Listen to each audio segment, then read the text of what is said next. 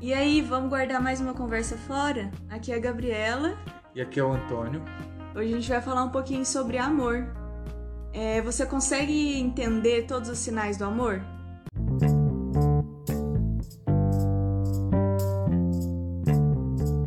Hoje a gente vai falar sobre um livro chamado Cinco Linguagens do Amor. Do autor Gary Chapman, best-seller do New York Times, e como a gente viu é, no meme, esse New York Times deve ser foda, né? Porque só tem só best-seller, best só ele que vende. é, eu recebi essa dica de livro no Instagram e depois eu assisti um, um breve trecho de, no YouTube de uma pessoa falando sobre ele. Eu achei muito interessante. Resolvi ler. E realmente é muito legal. É aquele livro, como essa pessoa fala, tem nome de livro de autoajuda. Você começa a ler, você acha que é um livro de autoajuda, ele é um pouquinho autoajuda, mas não vá com preconceito. Uhum. Porque é um livro que tem muita coisa legal, muita coisa interessante para se discutir e conversar. É, nós já falamos.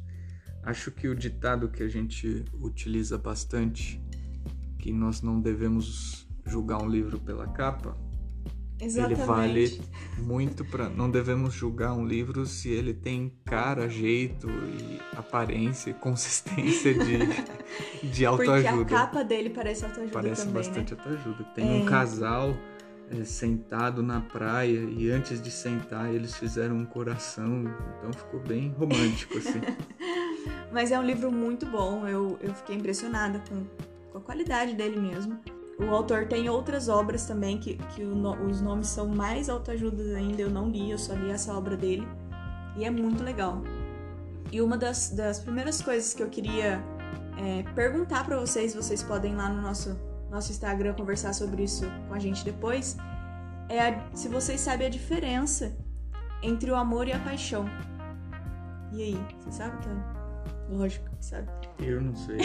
Eu acho é aquele tipo de coisa que nós só sabemos ah, muitas vezes sentir, mas é difícil explicar, né? É, pôr em palavras assim na isso. prática. Acho que é diferente para cada um também. Acho é. que por isso que é difícil mas de explicar. Eu vou dar uma de Santo Agostinho quando questionam ele sobre o tempo. Ele fala assim: quando não me perguntam do tempo, eu sei quando me perguntam, eu já não sei mais. eu sempre quis dar essa resposta nas provas e agora eu posso dar uma resposta dessa. Então, é, é mais ou menos isso. Eu não sei a, explicar a diferença. Podemos tentar é, teorizar, mas de forma geral eu acredito que a paixão ela tende a ser mais passageira do que o amor. O amor é mais duradouro. É. No livro ele fala que a paixão é um pico emocional temporário. Pico achei, emocional. Pico emocional temporário, eu achei bem legal. E ele fala que ela satisfaz temporariamente a necessidade do amor emocional. Que o amor emocional, é o que ele diz, é isso de ser mais o amor mesmo, né, que a gente fala. Que é mais duradouro. Que é mais duradouro. E uma da, das passagens desse livro é o que ele fala sobre amor emocional, é, que eu, é a passagem que eu quero destacar na nossa conversa. Ela fala assim: esse amor emocional. Ele fala, né? Esse amor emocional é a escolha de gastar energia num esforço para beneficiar uma pessoa, ciente de que, se a vida dela for enriquecida por seu esforço, você também encontrará um senso de satisfação, a satisfação de ter amado genuinamente outra pessoa.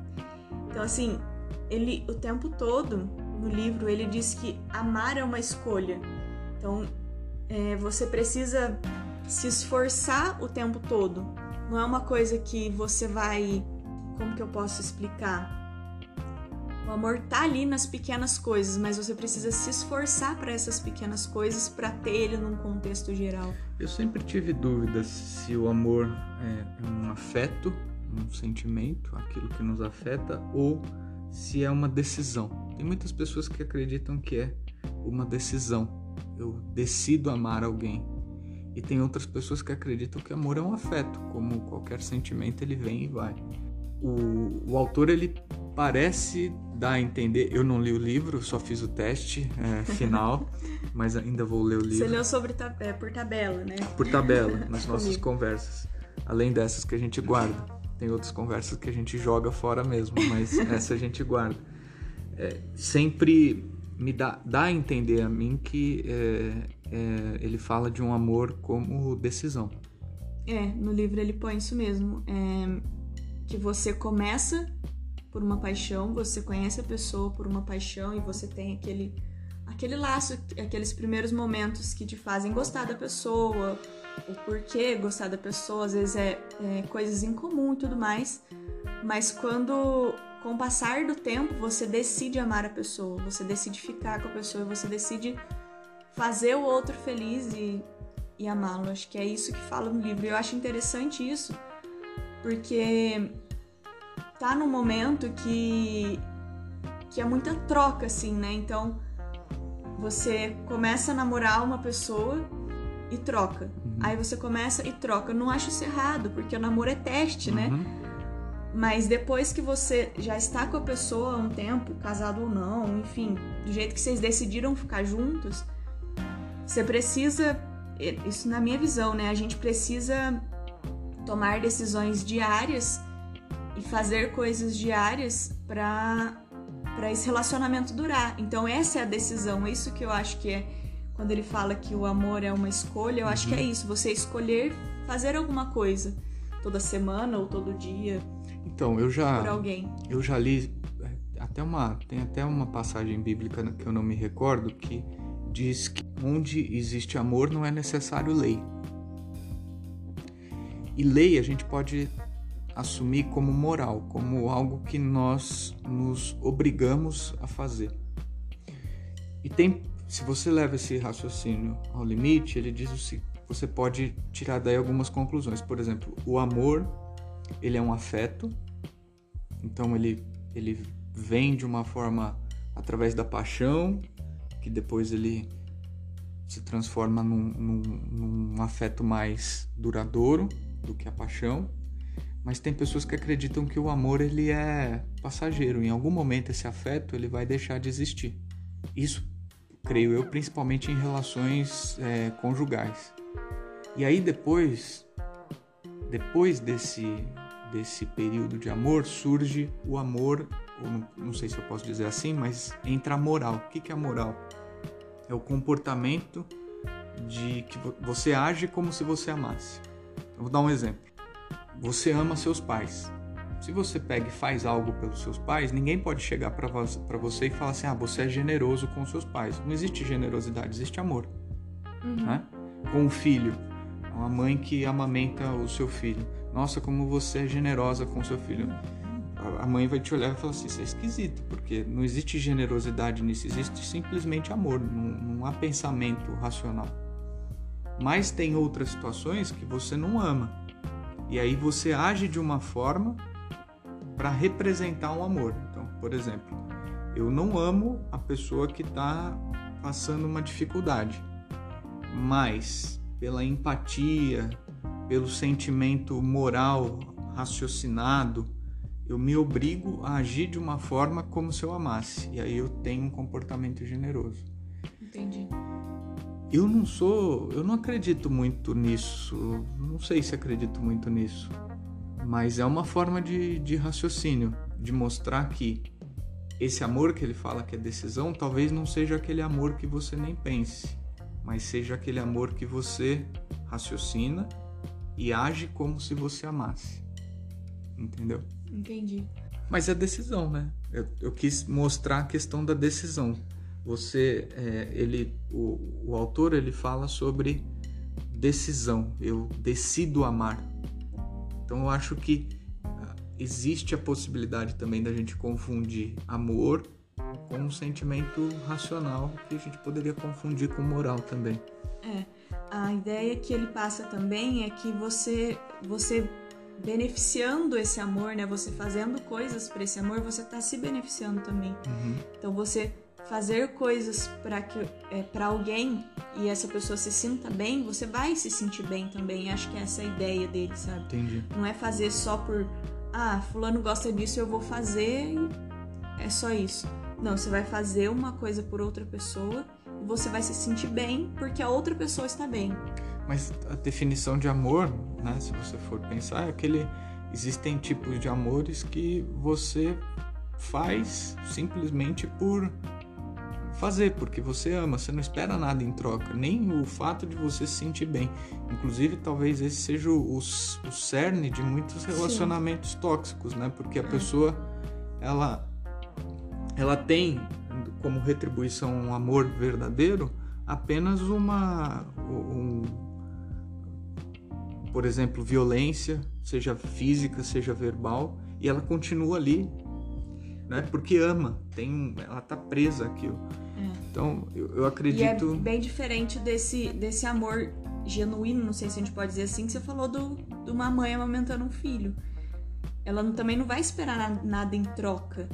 Ela tá fazendo porque ela ama. Isso, isso ela deixa nem pensa, ela. Né? Ela não pensa, mas isso deixa ela, de uma certa forma, eu imagino, né? Eu não posso falar isso com propriedade, mas eu imagino que satisfeita por deixar. Ah, eu também acredito que pode ser que é, fi, é, conscientemente ela não tem essa, essa, essa percepção de retribuição, uhum. mas já tem estudos que mostram né, que a, a, a, a amamentação libera vários tipos de hormônios Isso, e de bem-estar também.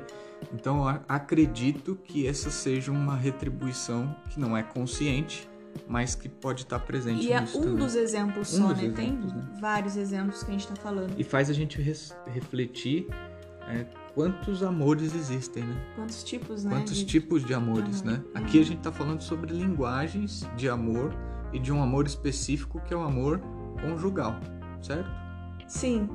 É, que ele aborda nesse livro é o amor conjugal. E ele tem alguns outros livros que é Cinco Linguagens do Amor para Crianças, para Adolescentes. Esses eu também não li. Uhum. Mas que ele aborda os outros tipos de amor. Mas nesse livro ele também, quando ele vai explicar essas linguagens do amor, ele fala é, sem ser conjugal também. Sim. Ele dá outros exemplos que não, é, que não são os, o amor conjugal. E quais seriam esses exemplos? Então, eu acho que é mais fácil eu falar dentro do, das linguagens. Das linguagens. Então, então, ó, as linguagens, que são as cinco que ele diz que, que é o estudo dele que ele montou, essas cinco linguagens do amor, são palavras de afirmação, tempo de qualidade, presentes, atos de serviço e toque físico. Então, cada pessoa ela tem uma ou duas linguagens do amor que são, são as linguagens dela. Então a gente poderia chamar essas pessoas de bilíngues. Se ela tem duas, sim. sim. E se, se ela, ela, tem, tem três, uma... trilíngues. se ela, e se ela tem quatro. troglodita. É, troglodita. é, então. Mas na maioria das vezes ela tem. É o que Duas. ele diz, ela tem, ele tem uma. E as outras são como se fossem dialetos, é o que ele chama.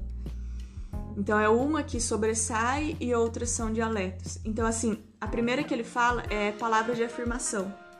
Então são palavras que encorajam, gentil, humilde.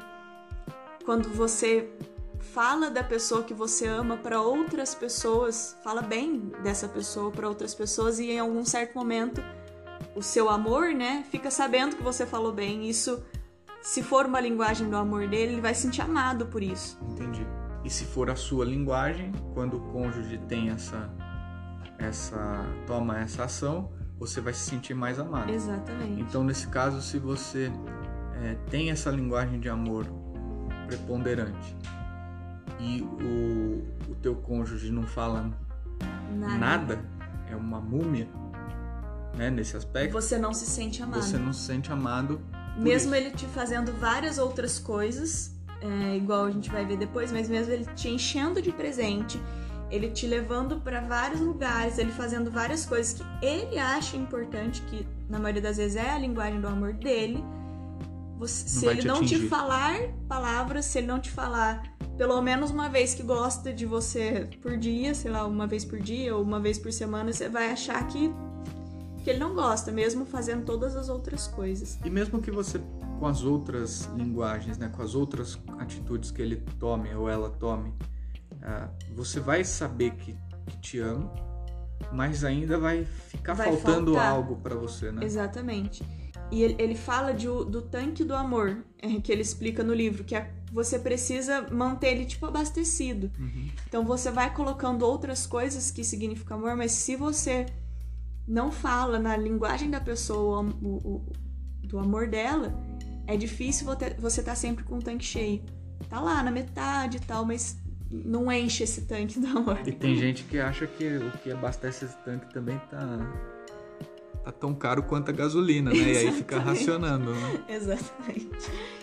E para eu acho, eu achei interessante que nessa palavra de afirmação, ele diz que quem tem essa linguagem do amor de palavra de afirmação, ela machuca muito mais escutar palavras rudes do que qualquer outra pessoa que não tem essa essa linguagem como Então, se a gente primeiro. pegasse a situação de uma de uma mulher, ou pode ser um homem, que tem essa linguagem de amor preponderante, e aí o cônjuge tem uma. é rude, né? E numa briga fala coisas que são muito pesadas. É, isso tende a ser uma catástrofe, né? Porque Exatamente. Aí ele vai, ou ela vai voltar e pedir desculpa, mas como aquela linguagem está muito presente, Exatamente. machucou demais. Machuca. Machuca mais do que uma pessoa que tem como linguagem do amor presente, dar um uhum. presente. Uhum. É, então é, é, interessante por isso. Tem cada linguagem tem um, um capítulo específico para dizer tu, tudo sobre ela. A outra linguagem do amor é tempo de qualidade. E dessa eu gosto bastante. Que ele fala que é fazer algo junto e dedicar atenção completa à pessoa. Que a atividade em si ela é secundária. Mas é o momento de estar com a pessoa. E aí ele até é, fala assim que às vezes você não gosta muito de uma coisa, mas você estuda sobre aquilo, você vai, vai conhecer um pouquinho mais sobre aquilo para passar um momento de qualidade melhor com, com, a outra pessoa. com a outra pessoa. Então, por exemplo, o Tony gosta muito de filosofia, todo mundo já entendeu isso. Então, eu saber um pouco mais sobre filosofia para conseguir conversar com ele é, seria um tempo de qualidade melhor aproveitado, mais é, genuinamente aproveitado. Mais bem aproveitado. E que eu acho que isso vai mudando ao longo do tempo, né? Uhum. As nossas preferências, nós já estamos juntos há. Ih, eu vou errar. É, 11 anos, certo? É, desde o período de namoro até agora casado. E o que você gostava no início vai mudou em relação ao que você gosta. E isso é um constante aprendizado, né? Impele a gente a aprender, porque não só aprender do outro, né, o que o outro gosta, mas sobre aquilo que o outro gosta. A Gabriela, por exemplo, a Gala adora rede social e eu sempre fui muito afastado um pouco. Essa, para a gente conseguir ter um tempo de qualidade, a gente conseguir conversar e, e, e isso ser algo que satisfaça essa linguagem, isso é um esforço que eu tenho que fazer. Talvez não era um assunto, e não estou dizendo que eu não goste, mas era um assunto que eu não dava atenção. E depois que você começa a olhar, você passa a gostar e aí você vai criando um vínculo, né, maior com a outra pessoa.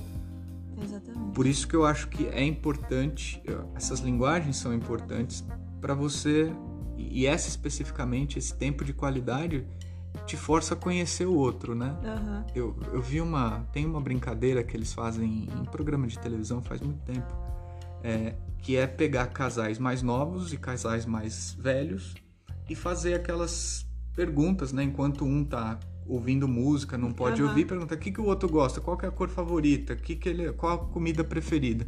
Casais que são mais novos, né, tendem a acertar mais do que casais que estão mais tempo juntos. Isso você fala assim, poxa, mas deveriam se conhecer mais. Mas é o contrário, as pessoas ficam mais tempo juntas os gostos se alteram ao longo do tempo e não conversam tanto quanto conversavam no Quando início jovens, de namoro, né? Ou no início do relacionamento.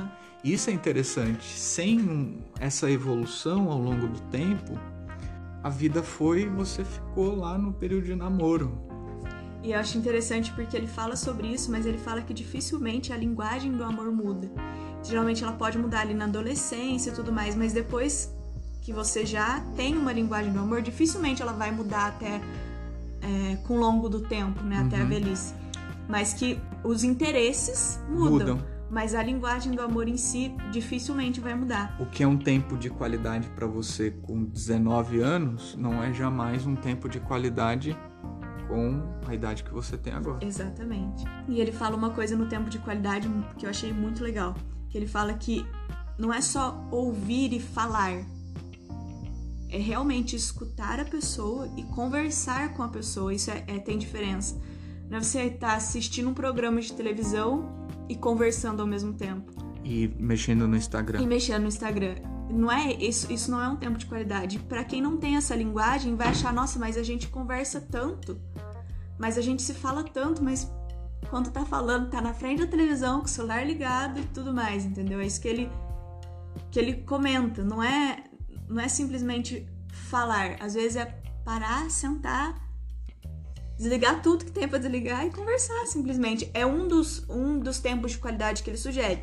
Para outros, que é, é passear, enfim, fazer alguma atividade realmente, mas Juntos, né? junto. Né?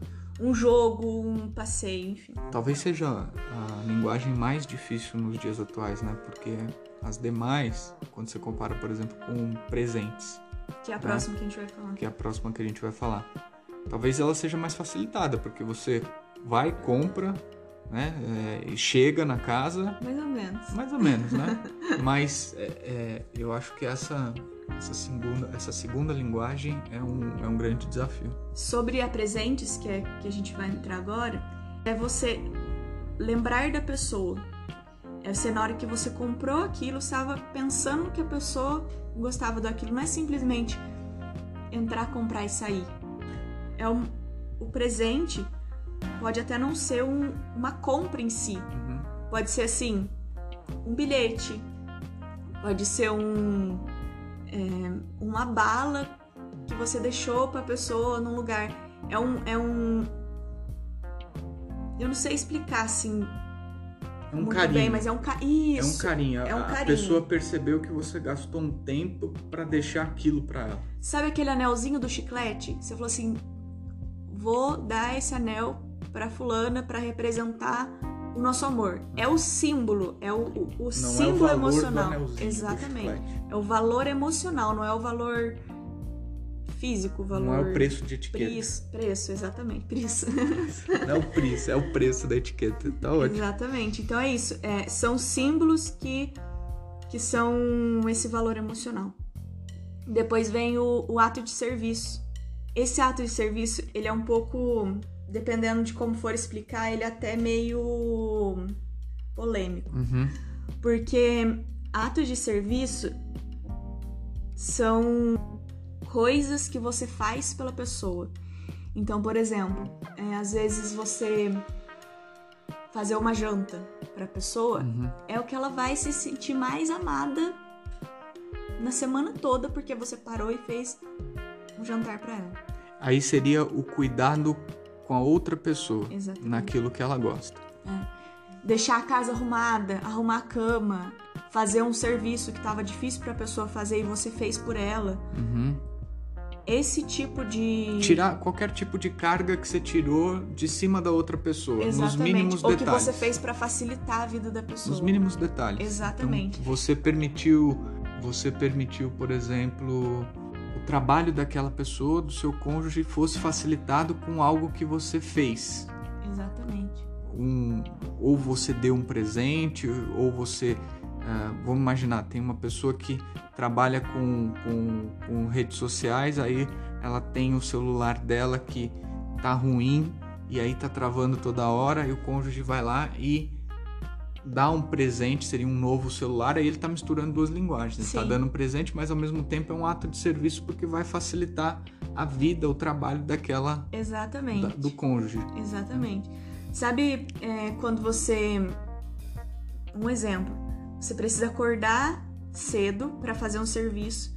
E aí você sabe que acordar cedo você vai precisar, igual aqui em casa, trocar, limpar a cachorrinha, é, fazer café, de repente estender uma roupa, rotineiras de casa e de repente seu cônjuge se acorda e seu cônjuge já deixou tudo mais ou menos organizado, é nesse momento que você fala assim, cara, ele me ama ou ela me ama, porque me fez alguns atos de serviço, né? Me ajudou com algumas Tornaram meu coisas que melhor. tornou meu dia mais fácil. Legal. É isso. E eu disse que é polêmico porque, assim, isso era enxergado muito assim, tipo, a mulher fazer pelo homem. Ah, tem que chegar aí, tem que ter a, a, a casa limpa, a janta pronta.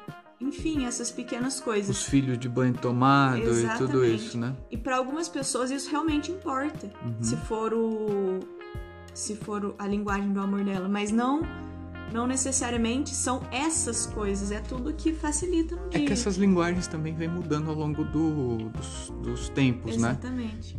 E isso serve para nós homens, quem está ouvindo ah, aí o nosso podcast, né? Tem tem homens ainda que acreditam que atos de serviço, né? Ah, a, a minha esposa vai demonstrar o seu amor por mim fazendo atos de serviço. Não, você só quer uma empregada doméstica, né? Aí você tem que escolher entre uma. A, a polêmica vem disso, Isso. né? É, é a dosagem, né? Uma esposa que, num gesto de carinho, faz uma janta, né? É diferente de uma. é, de uma situação onde o homem exige que a janta esteja pronta todo Exatamente. E dia, ou que seja isso. servida no, no prato dele enquanto ele está sentado. Isso é, é, é- é machismo. Exatamente. E ele fala que é uma escolha fazer, fazer o, ato de, o ato de serviço, que de todos pode ser um dos mais difíceis de fazer por, por ser isso. Às vezes não é a sua primeira linguagem, você precisa fazer isso para outra pessoa. Então é uma escolha fazer isso. Sim. E ele fala que as críticas e as exigências tendem a promover o afastamento. Então, se, vo, se não é seu ato de amor, é se- seu, sua linguagem do amor, e a pessoa é a dela e a pessoa exige que você faça, Você se afasta. afasta. Então, para você é muito importante esses atos de serviço. E aí, quando eu chego em casa, eu sento no, no sofá e fico esperando você fazer todo o resto. Exige, E exatamente. aí você vai exigir, porque para você é, um- é um- é uma linguagem do amor, e para mim, além de eu não ter essa linguagem, eu sou um baita de um ogro, né? Então, acredito que esse- essa linguagem, esse cuidado, como você falou, tem que haver. Porque, ah, não, minha linguagem é de serviço, então eu gosto que a minha esposa faça todos os serviços para mim. Não, não é isso. De forma nenhuma Exatamente. né? Aqui a gente está falando de cuidado, carinho, né? Ah, a esposa ou o esposo vai ter, ou o namorado, namorada, enfim, aquilo, o relacionamento que você estiver pensando. Você tem um- uma consulta médica e aquela pessoa ela deixa de ir num, num- num momento ou atrasa um pouco no trabalho, num dia que é importante para acompanhá-la. Isso é um ato de serviço ah, que é interessante. Ou um tempo de qualidade. Isso. Exatamente. E aí o último é o toque físico. Pode ser muito. Ele diz que muitos homens com, como sendo a primeira linguagem do amor por ter o físico junto. Mas que o toque físico, ele é. Ele é realmente o, o toque. É a presença. A é, o- não, o- é o toque mesmo, é, é encostar na pessoa. Uhum. Então ele fala do abraço, ele fala de andar de mãos dadas, ele fala de andar abraçado, beijar, e ele fala de, do beijo como às vezes é um, um beijo no- na cabeça enquanto tá passando, tá passando num cômodo, dá um beijo na cabeça e sai. Um tapinha. Exatamente, pode ser também. Então é o toque, assim. Sabe aquele meme que a gente. Putz, eu já vi muito. Que o rapaz passa, dá um tapa na bunda da moça e a moça reclama. Aí passa, dá um tapa na bunda, a moça reclama. Aí ele passa e não bate, aí ela reclama também. É. Inclusive, tem que se segurar, porque isso normalmente acontece em casa. E se você tá na casa de outras pessoas, do sogro, passa, você já foi com a mão, quase encostou, aí você lembra, você para. Os pais estão assistindo, estão ouvindo também. Ah, então já foi. É, mas é isso, é o toque. E, e ele fala que o, o toque físico é importante em todos os relacionamentos, a parte física do relacionamento. Mas para quem tem esse toque físico como linguagem do amor, é diferente. É o, é o abraçar, é o estar junto, tá perto, às vezes tá, tá quietinho, mas tá ombro a ombro. Uhum. É, às vezes no momento de dor, o maior ato que você vai fazer pra pessoa é dar um abraço nela. Ela vai e para quem não tem esse é, essa linguagem como é, primeira linguagem do amor, não vai o abraço pra ela vai ser indiferente, mesmo no momento triste, mas pra quem tem essa linguagem, não que vai ser indiferente, né, mas não vai ser tão forte quanto para quem tem essa linguagem. Eu acho isso fantástico, assim. Ah, bom, é, eu sempre. A gente já falou isso nos. Nós já falamos sobre isso em outros podcasts. Você tem à tua disposição várias coisas para tentar melhorar, né? E esse é o, o tema desse livro, ele mostra a quantidade de assuntos que a gente tem à disposição para uhum. buscar evoluir, buscar melhorar. Era algo que eu não tinha a menor é, percepção, né, essas linguagens do amor, e que lendo um livro ou fazendo um teste como que é o que eu fiz, eu não li o livro ainda, mas você já tem uma percepção diferente em relação ao tema. A Gá gosta bastante da Lara, Lara Nesteruk, e ela, a Gá me contou isso faz poucos dias, né? Que ela falou que normalmente a gente faz uma inversão nos relacionamentos, né? No emprego a gente é educado a segurar as pontas, né? Então você fica lá mesmo você não gostando. E num relacionamento, principalmente um casamento, você é, muitas vezes já entra falando assim: ah, se não der certo, eu separo. Ah, Ela fala isso que a gente foi ensinado é, ao, con ao contrário, ao contrário das ao duas contrário. coisas. No, no, no, relacionamento, se não der, você sai. E no, no, na sua carreira, você escolhe uma no começo da, da, sua, da sua vida adulta e tem que ficar nela a Sim. vida inteira. E nós não estamos falando aqui de relacionamentos ah, abusivos, tóxicos, nós estamos falando em relacionamentos onde as pessoas se respeitam. Vão haver sempre problemas, mas acredito que nós temos que ter uma postura muito maior de tentar resolver esses problemas do que simplesmente vou para outro, largo, vou para outro. E um livro como esse, que pode ser classificado como autoajuda, ele pode ajudar muitos casais a identificar as suas linguagens e trabalhar conscientemente para que o que falta para o outro seja suprido nas Exatamente. cinco linguagens que existem. E ele dá exercícios mesmo, exercícios assim, tipo de escrever, pôr no papel e coisa que é, às vezes é um, um clique que você precisa para você entender que você precisa é, fazer alguma coisa diferente, tanto para o seu parceiro, às vezes com um livro desse aqui eu já vi algumas pessoas falar assim, ah, eu entendi a linguagem da minha mãe. Ele fala isso no uhum. livro. Que fulano, ele cita alguém e fala assim que entendeu que a mãe dele, ele sempre achava que a mãe dele não, não amava ele, uhum.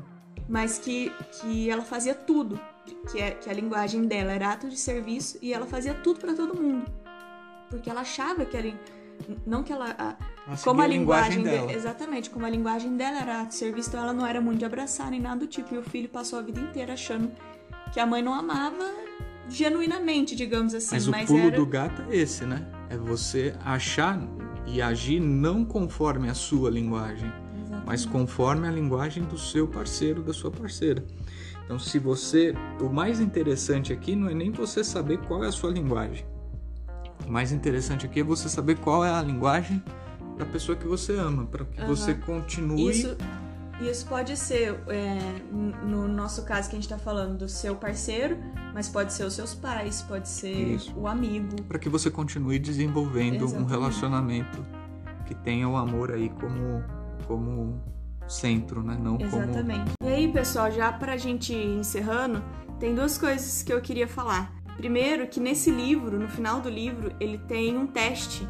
Eu achei muito legal também, porque são perguntas, e se é pergunta de assinalar. Se assinala o que você prefere, vou, vou até abrir para dar um exemplo aqui de, de uma pergunta que tem.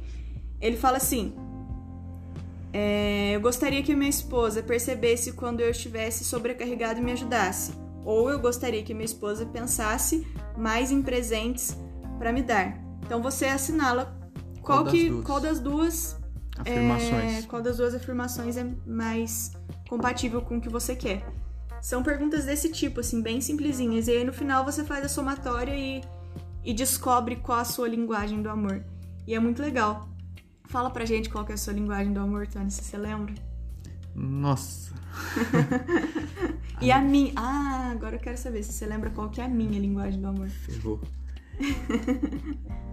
A minha linguagem do amor é, eu acredito, ah, a Gabriela soprou para mim, atos de serviço. atos de serviço. Isso, a sua linguagem do amor é ato de serviço. E quais são os outros E, dialetos? e o seu dialeto, toque físico e palavra de afirmação. E o seu, eu sei.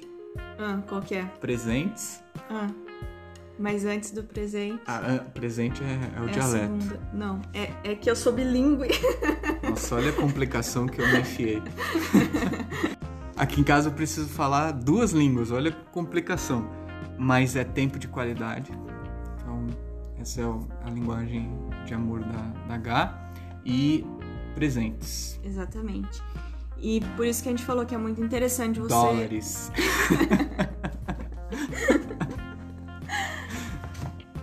Por isso que a gente falou que é muito interessante você saber a linguagem do amor da outra pessoa pra você trabalhar isso também, porque por exemplo, toque físico pra mim é a última linguagem do amor. E é uma das primeiras do, do Tony. Não, é esse dialeto, né? É, mas é- tá lá na- Tá nas lá, tá primeiras. lá. E o presente pro Tony, ele nem pontuou. e pra mim é um é o, minha linguagem do amor são presentes também. Então é interessante a gente saber disso porque é uma coisa que pra mim não fazia é, diferença nenhuma. Eu preciso trabalhar isso em mim porque hoje eu sei que pra ele faz e é a mesma coisa. O que pra ele não faz não faz absolutamente diferença nenhuma, pra mim faz. Eu cheguei a perguntar se cartão de crédito com limite era presente, podia ser considerado presente. Claro que não, né? Então, eu não E sou- mesmo que fosse, e né? mesmo que fosse, né? Então aí a última colocação que ele faz é que satisfazer a necessidade de- do amor de uma pessoa é uma escolha de todos os dias, porque é exatamente isso. Toque físico e presente são linguagens totalmente diferentes pra mim e pra ele, mas é uma escolha que a gente tem que fazer pelo menos uma vez na semana, digamos assim, porque a pessoa se sente amada com aquilo. Uhum. Eu queria convidar vocês mais uma vez para ir lá na- nas nossas redes sociais, no Instagram, e colocar lá pra gente se você se identificou é, com a se você se identificou não, se você conseguiu encontrar com esse nosso podcast qual que é a sua linguagem do amor. Fala lá pra gente na nossa última postagem qual que é a sua linguagem do amor e se você tá Buscando. agindo, agir. agindo só, é, se você tá agindo só com a sua linguagem do amor é, para outra levar em pessoa. consideração a, Ou a se da você pessoa. sabe, isso também você sabe já É. a linguagem do amor do seu parceiro. Eu queria terminar é, lembrando que, como o livro fala e a H acabou de falar, amor é decisão. Tem um- uma passagem do Banquete, que é um dos diálogos de Platão, que se faz é, várias considerações sobre os tipos de amores. E eu lembro dessa passagem porque foi o que eu fiz nos meus votos de casamento para H, que é o mito do andrógeno. né? Dizem que quando o homem e a mulher foi criado, eles eram um só. Então imagina, quatro bracinhos, quatro perninhas, dois corações, era uma coisa só. E aí eles eram tão fodas, né, tão, tão bons juntos, que eles pensaram um dia em chegar até os céus. E isso desagradou os deuses, e aí os deuses cortaram eles ao meio, e aí criou-se o homem e a mulher. E aí passa-se a vida toda buscando esse encontro, né? Mas não é só homem e mulher, né? Homem, homem, mulher e mulher, enfim, é o relacionamento que a gente quer ter. A gente está falando aqui encontro de almas, né? Então Exatamente. é uma busca de uma alma pela outra isso requer decisão. Você ficar sentado no sofá, você não vai achar nunca essa pessoa. Exatamente. Então é decisão e esse livro fala um pouco para que a gente tenha essa decisão de buscar e manter os nossos amores. Exatamente. Então, a última coisa que eu quero dizer é que hoje é 25 de setembro, aniversário do Antônio, Hum. e eu queria deixar registrado meus parabéns e que eu te amo. Também te amo. Eu não ia falar obrigado, né? te amo demais. É isso, gente. Bom dia, boa tarde, boa noite, né? Seja qualquer horário que você está ouvindo esse podcast. E acompanhe a gente lá nas redes sociais. Gabriela.sampé e Zoom Filosófico. Tá bom? Até mais, até o próximo. Tchau. Tchau.